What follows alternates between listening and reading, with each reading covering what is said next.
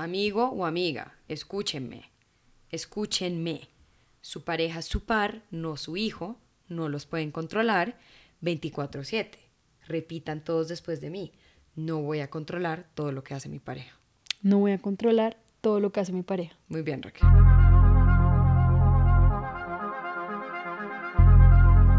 Bienvenidos a este podcast sobre la vida, sus aventuras y la cabra loca que todos llevamos dentro. Somos Raquel y Maristela, dos hermanas con mucho que decir. Hola a todos, bienvenidos al episodio número 64 de Dos Cabras Locas y hoy se nos viene un temaki. Así que entremos de una vez a la historia que inspiró el episodio del día de hoy para que ustedes entiendan el título. Seguramente muchos leyeron el título y dijeron como, ok, ya sé de qué va a ser, pero muchos leyeron el título y dijeron como, hoy dos cabras locas están más locas que lo normal. Pero no, ya les vamos a dar el famosísimo contexto para que entiendan por qué se titula el episodio Las novias mamás con vaginas. Bueno, una prima terminó con su novio y estaba en una tusa muy salvaje y decidió ir a que le leyeran las cartas, o sea, el tarot. Y yo no sé si ustedes crean en las cartas o no, yo solo sé que a muchísima gente el tema de cómo leerse las cartas les ayuda mucho como en su proceso y en ver como esa luz al final del túnel, sobre todo cuando uno está pasando por un momento muy doloroso, así que no vamos a juzgar, a mí me parece súper válido, pero el caso es que mi prima me estaba contando a mí y a otras personas lo que el man de las cartas le dijo. Entonces el man le estaba contando como, no, mira, ese hombre no, no te convenía, está dedicado a la fiesta, al trago, no tiene sus prioridades claras y tú básicamente eras su mamá con vagina. Y yo dije, este man es un puto genio, porque crea o no uno en las cartas, este man ha dicho la pura verdad, porque hay muchísimas novias, mamás con vagina sueltas en el mundo, Raquel. Y hoy Dos Cabras Locas les va a ayudar a identificar si usted es una mamá con vagina con su novio. ¿Y cómo lo puedes cambiar? Pero yo creo que todas tenemos un poquito de mamás con vaginas. Eso también es válido. Así que primera pregunta, Raquel, para ti, ¿qué crees tú? Definición, dame la definición para Raquel Gómez de novia mamá con vagina. Bueno, yo creo que una novia mamá con vagina es una novia que actúa como si fuera la mamá de su novio. Sí, siento que es obvio. Por eso mamá con vagina, porque pues actúa como la mamá, pero pues... Pero culean. Pero pues tienen relaciones sexuales, tienen una relación romántica. Entonces es muy sencilla la definición. Sí, la definición está muy lógica. Raquel, segunda pregunta para poner la cosa más interesante. ¿Te consideras una novia mamá con vagina? Como decía al principio, creo que todas tenemos un poco de mamá con vagina. Entonces, no voy a decir que soy 100% mamá con vagina, pero... Da tu porcentaje. Yo diría que un 20%. ¿20? Un Está 15, bajito, está 15, bajito. 20%. Yo creo que es más. ¿Tú crees que es más? Yo te voy a poner como un 30. Ok, bueno, tampoco es tanto. No es tanto, el mío es como un 10. La verdad es que yo escribiendo el episodio entré un poco en cólera, como que dije como, fue puta, ¿será que yo soy una mamá con vagina? Y después como que escribí el episodio y fue como, gracias Dios, no lo soy, como que no me logré identificar con muchos de los puntos que ahora les vamos a decir. Solo me identifiqué con uno que después les voy a decir cuál es y Raquel también va a decir cuál es el punto con el que ella más se identifica porque sí, por lo menos hay una cosa que uno hace como si fuera la mamá del man, pero yo creo que uno debería aspirar 100% a nunca ser mamá con vagina. Lo que pasa es que yo creo que esto puede llegar a ser un poco controversial porque ¿qué es ser mamá con vagina? Las mamás por naturaleza se preocupan por sus hijos, los cuidan. Claro, pero es tu hijo. Pero también es natural que uno se preocupe por su pareja, que lo quiera cuidar, obviamente no al mismo extremo de una mamá con un niño chiquito que le cocina, que le hace todo, que le plancha la ropa, que lo baña. Obviamente no, pero por eso digo que en ese sentido todas tenemos cierto grado de mamá con vagina, porque pues obviamente nos importan nuestros novios y los queremos cuidar. Entonces, es una línea delgada. Pero bueno, Raquel, por favor, cálmate. Pero- Otra vez te vas a meter en discusiones locas. Por favor, deja continuar el episodio. Pero antes de continuar, es lo mismo contigo. Por ejemplo, tú eres mi hermana, pero también es natural que yo te quiera cuidar a ti. Entonces, por Pero- eso digo que no sé, sigamos con el Mm, episodio sigamos, para poder sigamos. entender un poco Exacto. qué es mamá con vagina, porque yo tampoco lo tengo muy claro y estoy acá especulando y diciendo Locuras. locuras que de pronto no tienen sentido. Pues se van a enterar los que no saben cuáles son las características de la novia mamá con vagina. Pronto se van a enterar. Pero bueno, dos cabras locas primero les trae la ciencia. Y la ciencia nos dice que obviamente la mujer biológicamente está programada para uno tener hijos y por ende es mucho más predispuesta a tener como este sentimiento de querer canalizar su instinto maternal de pronto con la pareja. No digo que le pasa a todas las mujeres, no quiero generalizar, pero esto es lo que dice la ciencia. Y un dato interesante que nos bota la ciencia es que la misma hormona que fluye en las nuevas madres, que es la oxitocina, también la siente una mujer cuando se conecta profundamente con una pareja masculina. La oxitocina, que es la hormona del- como del amor, de uno estar enamorado, uno la siente cuando se enamora, aparentemente también se libera cuando uno da luz. Entonces ahí es como, wow, ok. Lo de ser mamá con vagina como que va teniendo más sentido, Raquel. La ciencia, la La biología, La naturaleza del humano. la naturaleza humana es así. La verdad, para mí tiene todo el sentido. Me Mm, lógica. parece como muy lógica. Ahora que tú digas que eso esté bien o esté mal, pero para mí tiene sentido esa explicación. Sí, y habrá novias mamás con vagina que nos digan como yo soy feliz siendo la mamá de mi pareja. Fabuloso. Si usted es feliz siendo la mamá de su novio o de su esposo, pues cada quien con su cada cual.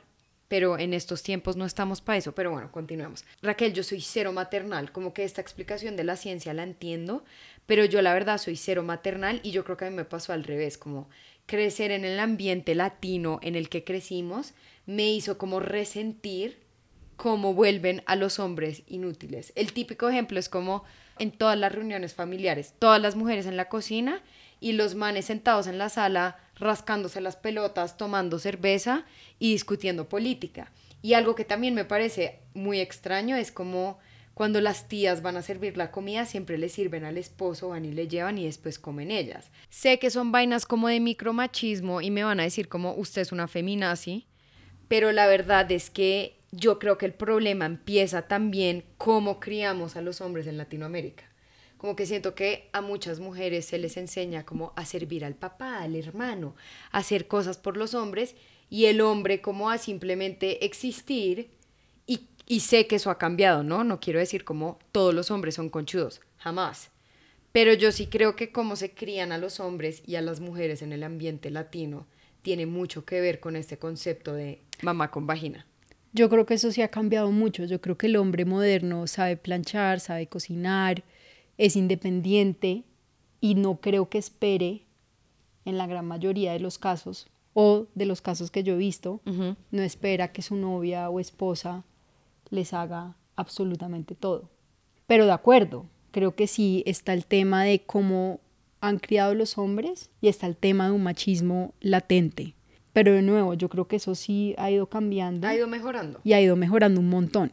Pero sí, a lo que voy es que este círculo vicioso puede venir un poco de si un niño viene de un ambiente donde la mamá les plancha, les cocina, los baña, les hace absolutamente todo, básicamente tiene una empleada 24/7, pues lógico, cuando cambien a una pareja, pues van a querer lo mismo. Yo creo que es parte y parte. De pronto es un tema de crianza de cómo te criaron a ti, pero también puede llegar una mujer, mamá vagina, que le guste y esté dispuesta a hacerle todo. Y no está mal.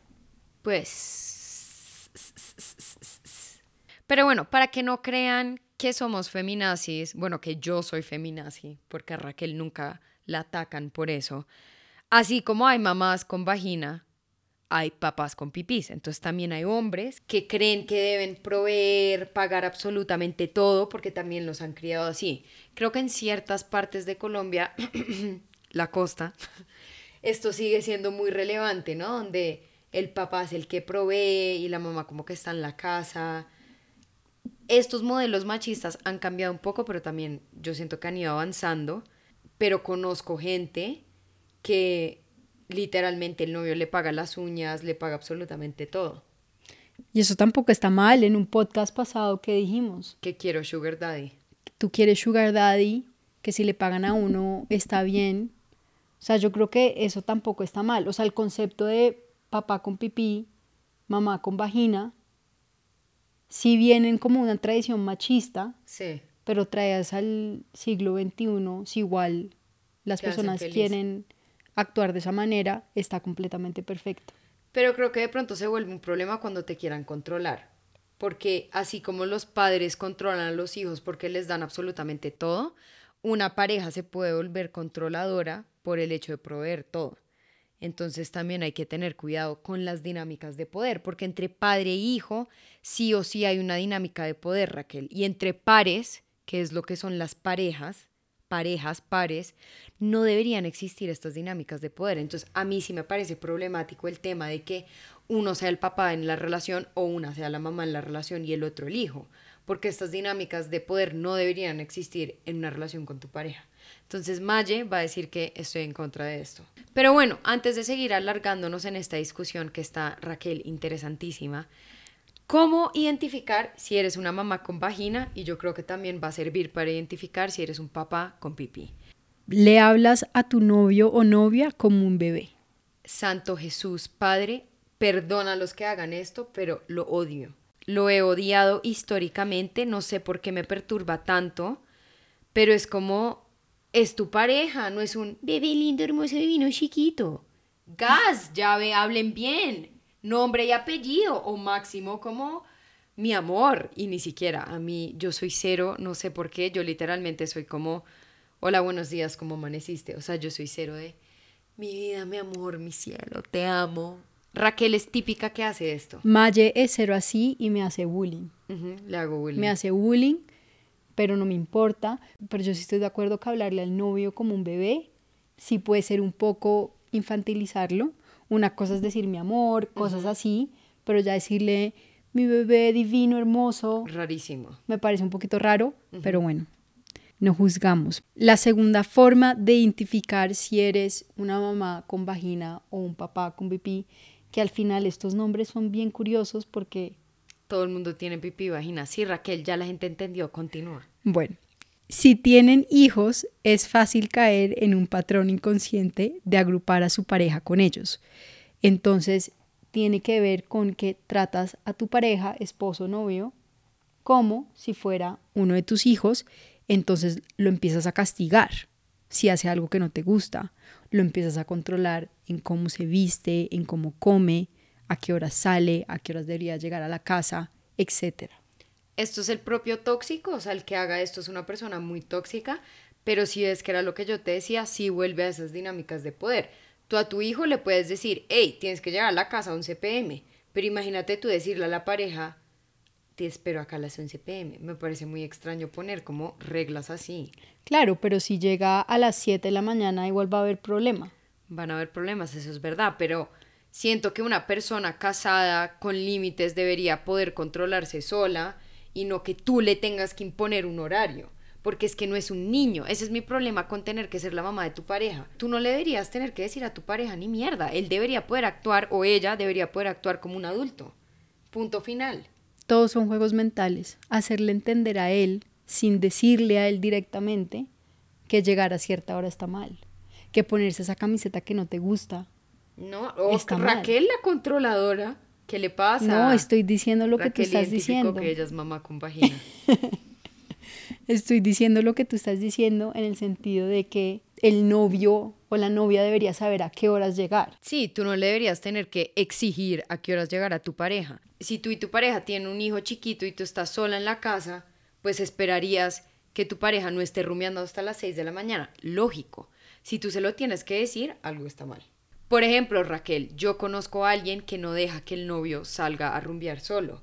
Y es como su novio no necesita un chaperón, ¿sí me entiendes? Como si tú sientes la necesidad de estar 24/7 con tu novio es porque uno no confías en él y sientes que va a hacer algo, te va a poner los cachos o dos, eres 100% tóxica. Amiga, date cuenta, algo está mal en esa relación porque desde cuando uno se volvió el chaperón del novio o de la novia. Número 3. Lo regañas constantemente por todo. Lo hace sentir, básicamente, o la hace sentir como si estuviera viviendo en la casa con una mamá o con un papá. Obviamente si tu pareja, digamos, está haciendo algo que te molesta o no está ayudando en la casa, tener una conversación, pero no todo se puede volver como regañar 24/7 a tu pareja. A mí me parece es una mamera que uno lo estén regañando constantemente. O sea, la clave es constantemente, Hmm. porque obviamente uno regaña y lo regañan a uno Sí. por ciertas cosas y no me parece eso grave, pero que uno todo el tiempo lo estén regañando, Sí, qué mamera. qué estrés.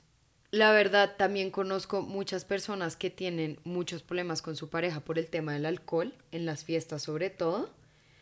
Y yo llegué a una conclusión muy similar a la de la que acabo de dar anterior, que es como si tú le tienes que estar constantemente pidiendo a tu pareja que no se emborrache, que no haga drogas, lo que sea, también está mal. Es como uno es un adulto, uno debería poder autorregularse y decir, ok, hoy no bebo hasta quedar inconsciente. Si tú tienes que estar regañando a tu pareja constantemente porque toma en exceso, es un bebé. Y encima de eso, lo puedes regañar todas las veces que tú quieras, pero la única persona que puede cambiar eso es tu novio. Entonces, por más de que tú lo regañes, si él no cambia o no entiende que eso es algo que te molesta, que no está bien, pues estás como perdiendo tu tiempo porque lo vas a seguir regañando y ya se va a volver cansón.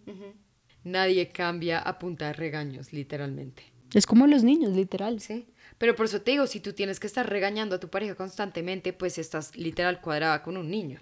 Entonces todos estamos cuadrados con niños. ¿Sí? ¿Tú siempre estás regañando constantemente Ah, o qué? mentira, obviamente. No, yo sí regaño mucho. Tú sí regañas mucho, Sí. pero yo creo que regañas mucho es porque también loca? estás loca. Ok, gracias Raquel. Mentira. Cuarto punto, le haces absolutamente todo. Le pides sus citas médicas, se van de paseos y tú eres la que organizas todo. El man solo existe y como diría Maye, un poco mal, porque acá lo estás volviendo un poco inútil y dependiente. Literal, yo tengo una historia para cada ejemplo. Tengo una amiga que tenía un novio que el man a ella le tocaba cargarle las pastillas, o sea, el man tomaba muchas pastillas como por vainas y la vieja literalmente le cargaba las pastillas, tenía que poner alarma ella para acordarse a qué horas el man tenía que tomar la pastilla y eso me parece, o sea, si tú eres un adulto que no puedes cargar tus propias pastillas, como WTF, ¿qué está pasando? Y me acuerdo una vez nos fuimos de paseo en conjunto y vi esa mierda y quedé súper traumatizada. Yo era como, Santo Jesús, ¿qué es esto? Pero bueno, el siguiente punto es muy similar al anterior y es que depende de ti para todo, que obviamente tiene sentido porque si le haces absolutamente todo, esa persona va a depender de ti 100%, tal cual como un hijo depende de sus padres para sobrevivir. Entonces, si tú le cocinas, le lavas, le planchas, le haces todo, el man literalmente inútil. O la vieja, porque también habrá manes que le hacen esto a sus parejas. Sigamos con el punto número 6. Sacrificas todo por la persona. Similar a como una mamá tiene que sacrificar cosas por sus hijos. Y ya sabemos todos cómo termina esto, Raquel. Shakira se fue a ir a Barcelona para que el mascamonda de Piqué pudiese avanzar en su carrera. ¿Y cómo le paga Piqué? Pues metiendo la moza a la casa, se le come la mermelada y se come a la moza en la casa. Claramente, Raquel, claramente, Raquel, no hay que sacrificar todo por la pareja. Un paréntesis ahí es que yo creo que nunca voy a poder decir la palabra claramente normal después de la sesión número 53 Bizarrap con Shakira. Quiero decir que justamente hoy vi un video de una señora que se llama Clara diciendo que ella era la vocera de la Asociación de Claras, hablando de cómo la canción de Shakira había afectado a todas las claras en el mundo. Horrible, sí. Odiaría llamarme Clara. Pero es que más que moza, al parecer a las claras, clara de huevo, más clara que el agua, cosas. hay muchas cosas que a las clara las molestan y ahora sale claramente y ya nadie va a poder decir claramente, Normalmente. normalmente, por un buen tiempo. La verdad, podría usar como 80 horas del capítulo para hablar exclusivamente de lo genia que es Shakira. Y para los machos ofendidos que dicen que Shakira no ha superado Piqué, Shakira está facturando duro bajo esa tusa y el huevón de Piqué lo único que hizo fue llegar en un Twingo. Es como pobre estúpido, en serio. Debo decir que muy triste que acá no vendan el Twingo eléctrico. Me pareció divino. Sí, qué gran carro. Yo lo vi y dije, wow, súper lindo, pequeño, eléctrico. Quisiera tener un Twingo. Pero antes de volver a nuestro tema de mamá con vagina, ¿tú realmente crees, Maye. Que Shakira se enteró de la infidelidad de Piqué por una mermelada? Yo creo que sí, o sea, tiene sentido si el man, o sea, el chisme es que el man genuinamente como que no come mermelada. Y de pronto si ella sabe que los hijos tampoco y se acaba la mermelada, eso está muy sospechoso. ¿Quién más estaría en tu casa? Y es que, oigan, de verdad, el descaro, es que para mí es el descaro de tú meter a tu casa familiar que compartes con tu esposa e hijos a la moza, esa mierda para mí es imperdonable. Imperdonable. Para mí esa es la peor traición. Es que mucho descarado. El man es un man multimillonario. Vaya y cómasela en el hotel más caro de Barcelona. ¿Por qué lo tiene que hacer en la casa de Shakira? Ya les dije, no, no hablemos de este tema porque Maye enloquece. Yo la verdad creo que no, Maye. Que no yo creo que, que no se dio cuenta por la mermelada. no, yo creo que se dio cuenta de otra manera y creo que fue una manera heavy Seguramente. porque es que la casa de Shakira debe tener una seguridad Mm. paparazzi, paparazzi, Paparazzi. paparazzi por todos los lados y me vas a decir tú que se dio cuenta por una mermelada. Yo creo que se puede haber dado No. cuenta por cámaras también. Deben haber muchas cámaras en la casa y el man, yo no sé por qué se le dio por meterla a la casa. Pero el man es la definición de descaro andante. O sea, si uno busca en el diccionario Gerard Piqué, dos puntos, descaro con dos patas. Rata inmunda, descaro con dos patas. Rata inmunda. Pero no se preocupen porque al man su karma le está llegando. Todo el mundo lo odia excepto cinco peje lagartos machitos alfa. El resto somos Team Shakira y nuestra diosa reina va a salir adelante. Ya salió adelante, mejor dicho, ella ya está bien. No, pues obviamente ya salió adelante con ese temazo que está top número uno en todas las charts de música y salió adelante con más plata. Yo estaba pensando eso, ojalá todas las mujeres del mundo pudiéramos capitalizar nuestra tusa como Shakira la capitalizó. Pero bueno, y el último punto ya para cerrar, que me pareció fabuloso, punto número 7. Si tienen hijos y no ayuda o no interviene con los hijos, es porque probablemente hace parte de los niños de la casa también. Uh, nada más que decir, no tengo nada más que opinar, Raquel. ¿Qué opinas tú de ese punto? Yo creo que sí. La verdad es que que un hombre del siglo XXI no aporte en la crianza de los hijos de la casa para que tuvo hijos. Sí, para que tuvo hijos, de acuerdo. Pero bueno, hemos terminado con nuestra fabulosa lista. Se sintieron identificadas, identificados.